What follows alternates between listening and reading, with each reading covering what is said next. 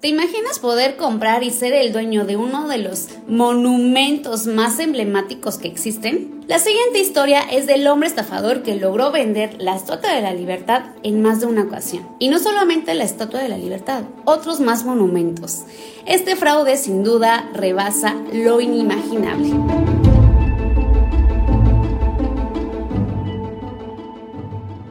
Hola, ¿qué tal? Mi nombre es Teresa Costa, reconocida internacionalmente como experta antifraude. Bienvenido, bienvenida a este podcast La Mujer del Fraude, en donde cada episodio aprenderemos de historias reales de los defraudadores para conocer sus fraudes, sus mañas, sus modos operandi y así reflexionar sobre ello.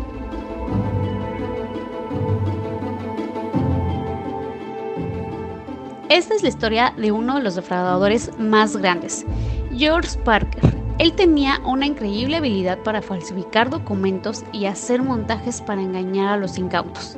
Su modus operandi era convencer a las víctimas de que él poseía los títulos de propiedad de esos monumentos. Al principio del siglo pasado había todavía incautos que pensaban que esas construcciones y esos monumentos podían ser parte de propiedad privada.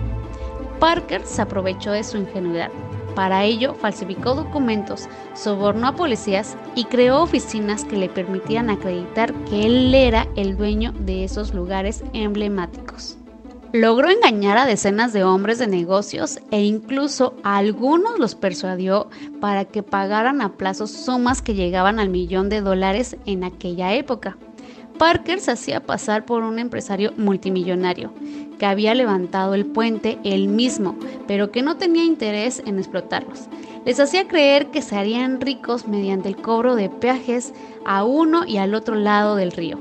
Estuvo trabajando en este fraude durante 45 años, una y otra vez.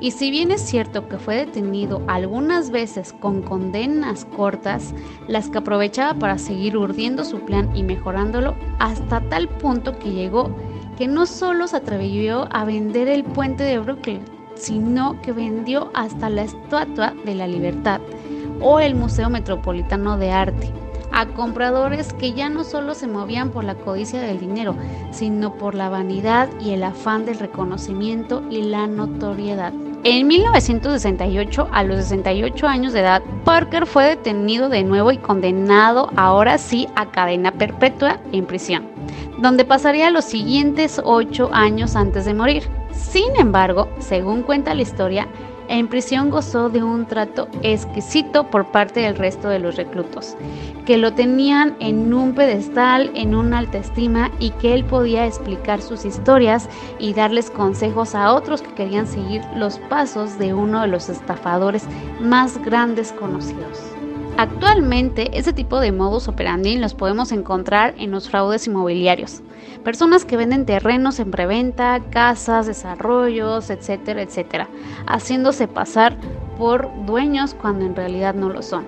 Es por eso la importancia de siempre revisar y asesorarse bien con los documentos al momento de comprar una propiedad, porque siempre es más fácil engañar a la gente que convencerlos de que han sido engañados.